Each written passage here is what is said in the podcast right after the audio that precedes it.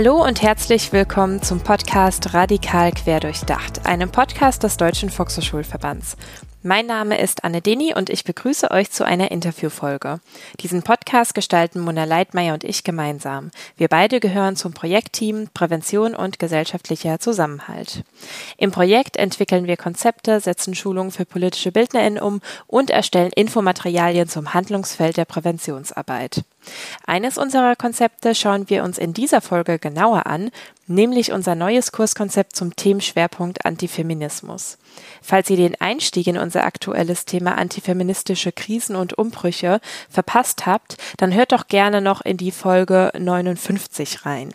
Mona und ich sind hier unter anderem auf die Begriffsdefinition von Antifeminismus eingegangen. Heute vertiefen wir das Thema Antifeminismus mit Paulo Quirion, denn Paulo hat unser Kurskonzept zum Thema Antifeminismus geschrieben.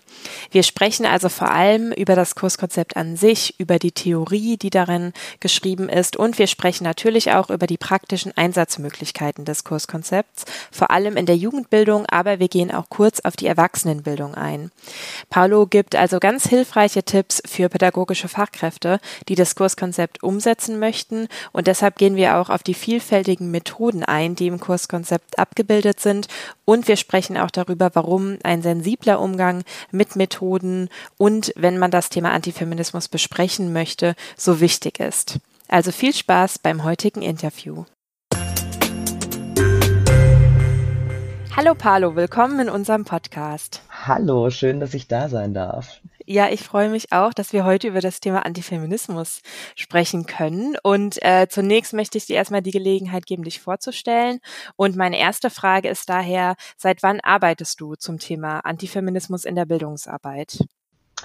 Also zum ersten Mal habe ich 2017 eine Veranstaltung zu Antifeminismus mitgemacht. Das war eher in einem kreativeren Format. Es hatte so Revue-Charakter äh, und auch einen Hate Slam. Ähm, und seitdem gebe ich eigentlich regelmäßig Workshops zu dem Themenbereich, teilweise auch zu einzelnen Elementen davon, gerade zu Transfeindlichkeit und Rassismen. Genau. Ja, schön. Das ist doch eine gute Einordnung. Und ähm, ja, bevor wir noch tiefer ins Thema einsteigen, dachte ich, es ist am Anfang noch mal gut, dass wir auch so für unsere Podcast-Folge klären, was wir genau unter dem Begriff Antifeminismus definieren, was wir darunter verstehen, damit wir so eine gemeinsame Ausgangslage haben. Also wie können wir Antifeminismus definieren? Also ganz knapp gesagt, ist es eine politisch ausgerichtete, organisierte und häufig auch strategische Gegnerschaft gegenüber feministischen Emanzipationsbestrebungen.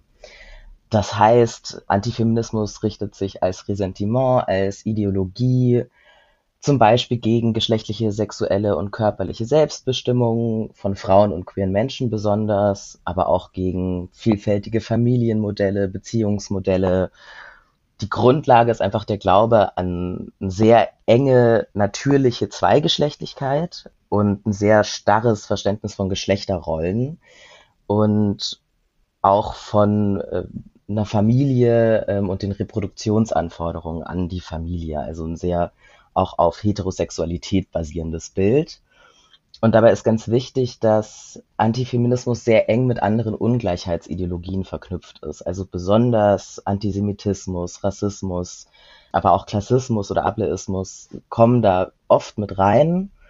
Und das Ganze basiert einfach auf einem sehr autoritären und auch sehr antimodernen Grundhaltungen, wodurch Antifeminismus immer vielfalts- und auch eigentlich demokratiefeindlich ist.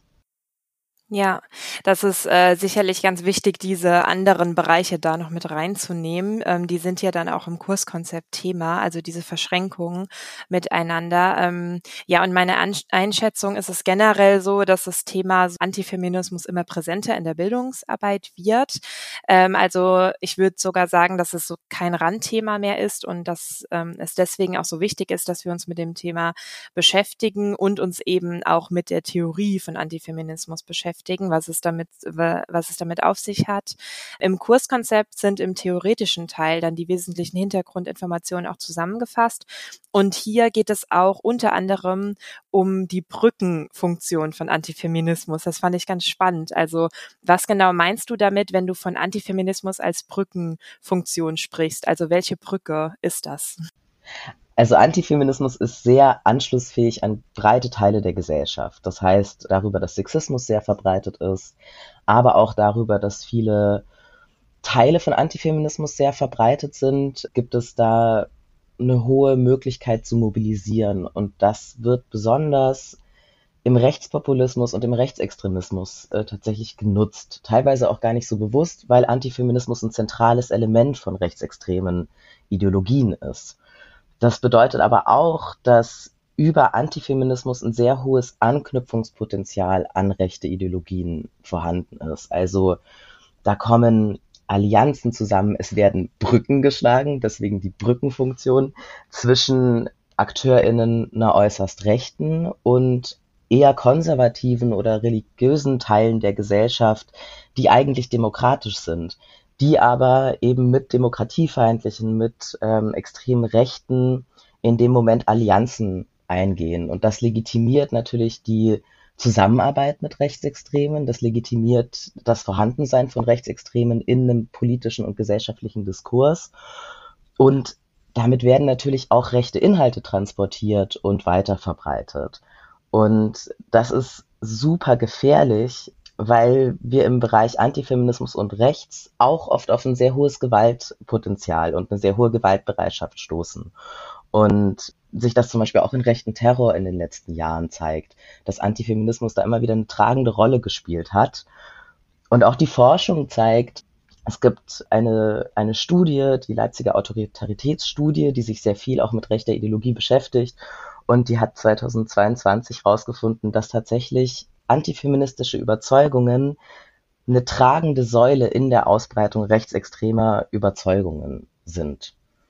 Das heißt, die Brücke steht hier zwischen extrem rechten AkteurInnen und der sogenannten Mitte in der Gesellschaft, also breiten Gesellschaftsteilen, die eigentlich demokratisch sind, aber da mobilisiert werden können von rechts.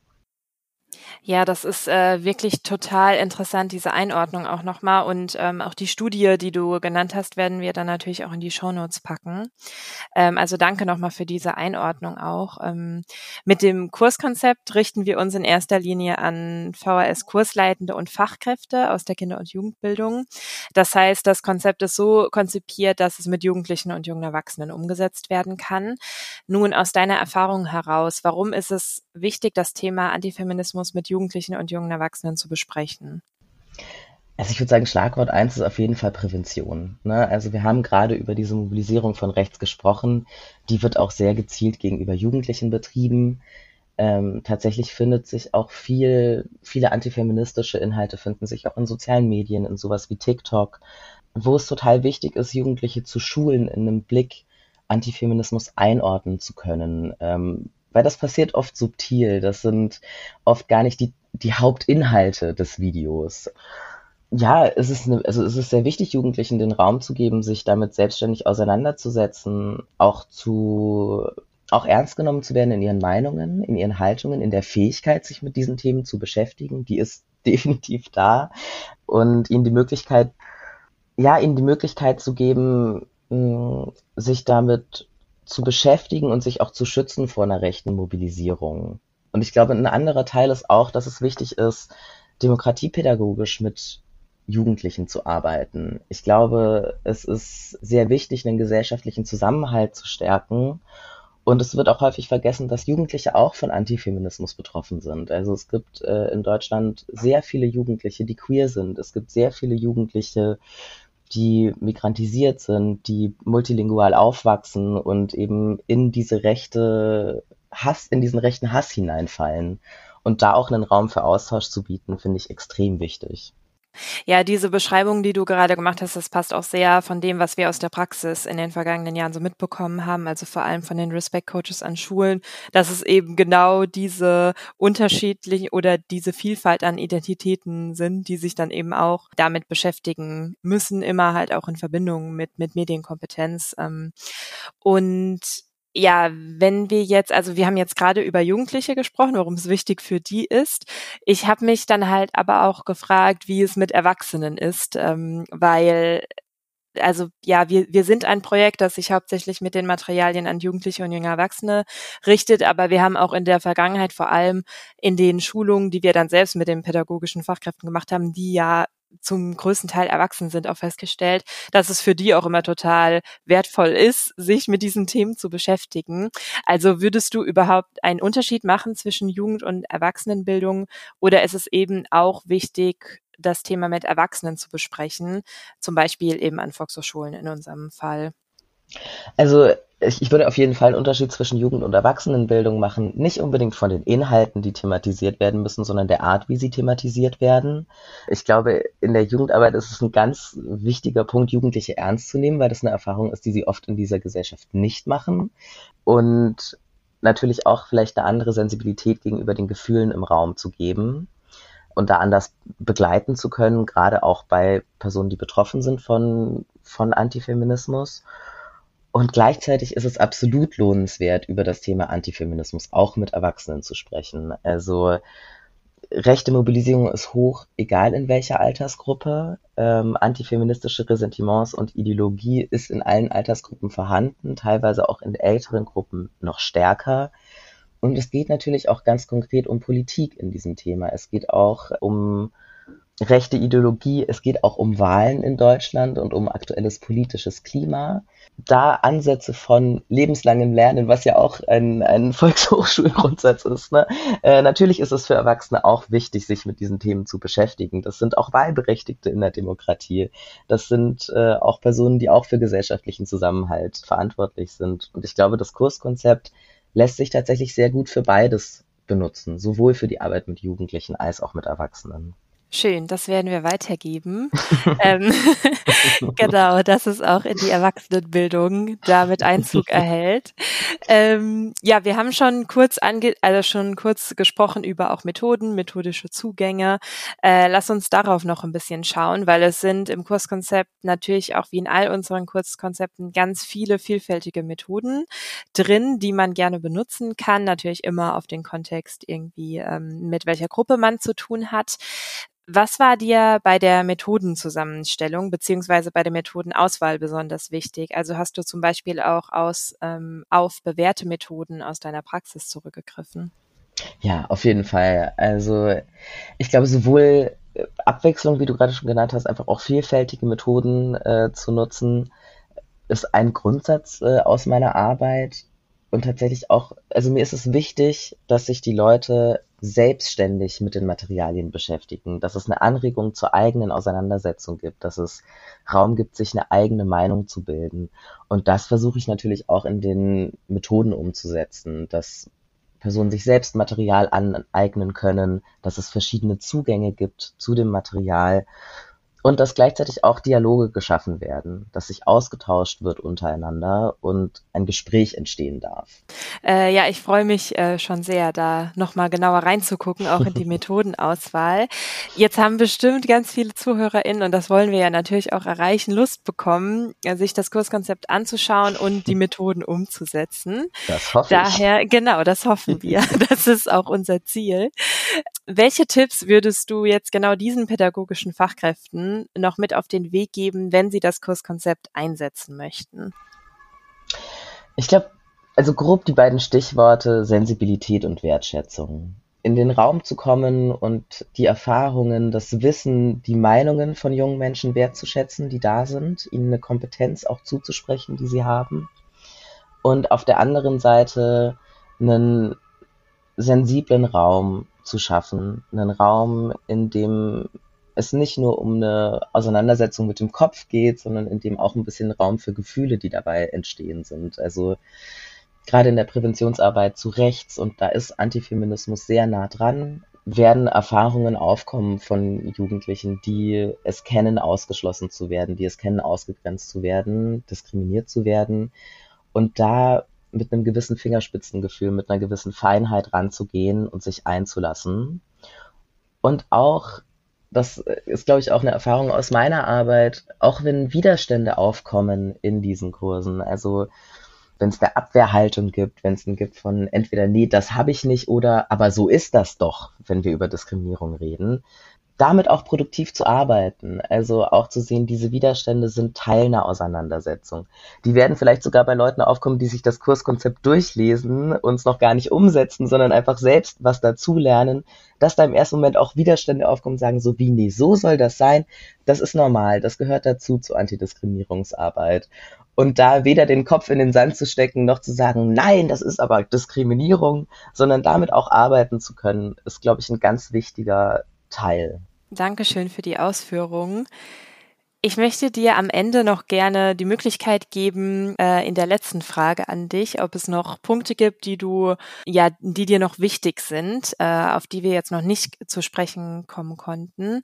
Also zum Beispiel möchtest du auf interessante oder wichtige äh, AkteurInnen verweisen oder gibt es sonst noch etwas, was du den ZuhörerInnen mitgeben möchtest?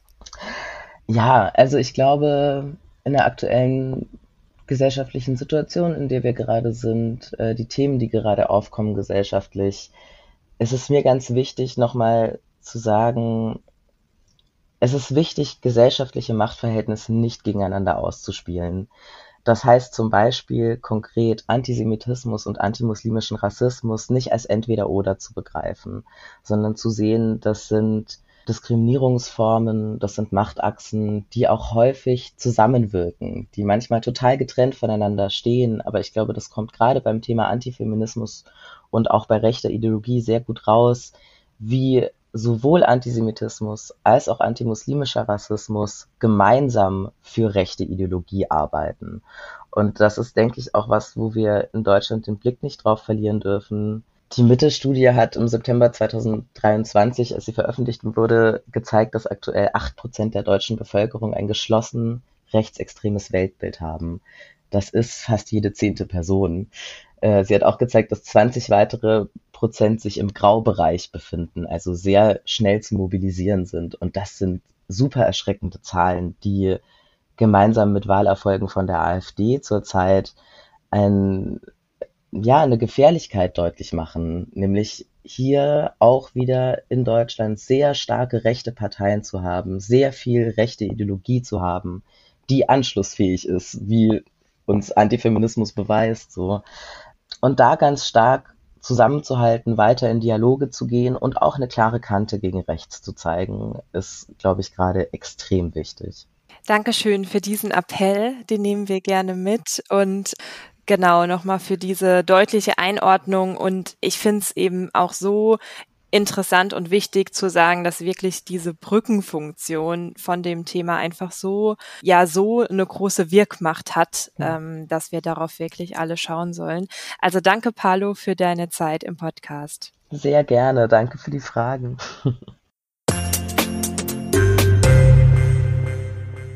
Das war die heutige Interviewfolge zum Thema Antifeminismus mit Paulo Quirion. Schaut gerne in die Show Notes und klickt euch durch die Links, um mehr über das Kurskonzept zu Antifeminismus zu erfahren und klickt euch auch gerne durch die angesprochenen Studien. In der nächsten Folge widmen Mona und ich uns unserem neuen und gleichzeitig auch letzten Themenblock im Podcast, nämlich Zukunftsvisionen politischer Bildung. Abonniert am besten den Podcast in eurer App, damit ihr auch die letzten Folgen nicht verpasst. Ich bedanke mich für euer Interesse und sage bis zum nächsten Mal bei Radikal Querdurchdacht.